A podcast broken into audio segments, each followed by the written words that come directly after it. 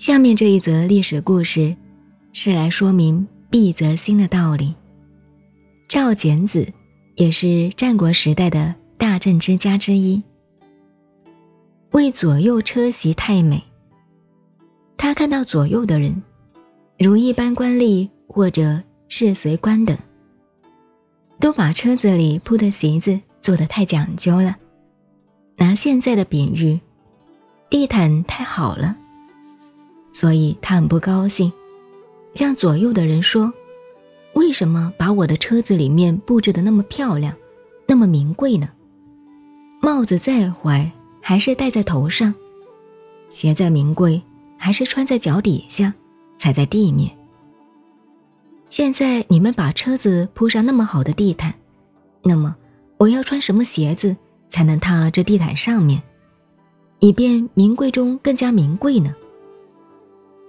即使换了一双更名贵的鞋子，我也无法再到我妈妈那里找一双漂亮的脚来穿这双好的鞋子呢。那怎么办？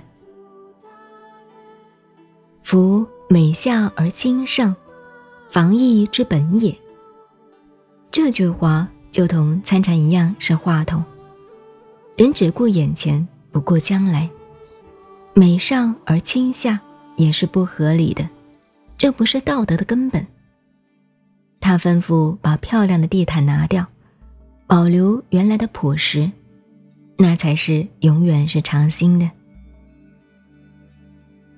我们引用历史的故事来说明老子这几句话的作用，使大家了解在行为上做人处事的原则。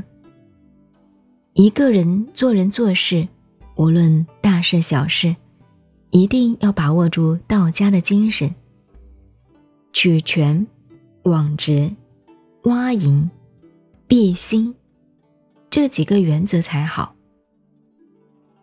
这是人生的艺术，自己要把这一生的生活、个人的事业前途处理得平安而有韵味，就应该把握这些原则。而这四个原则归纳起来，同属于举责权的延伸而已。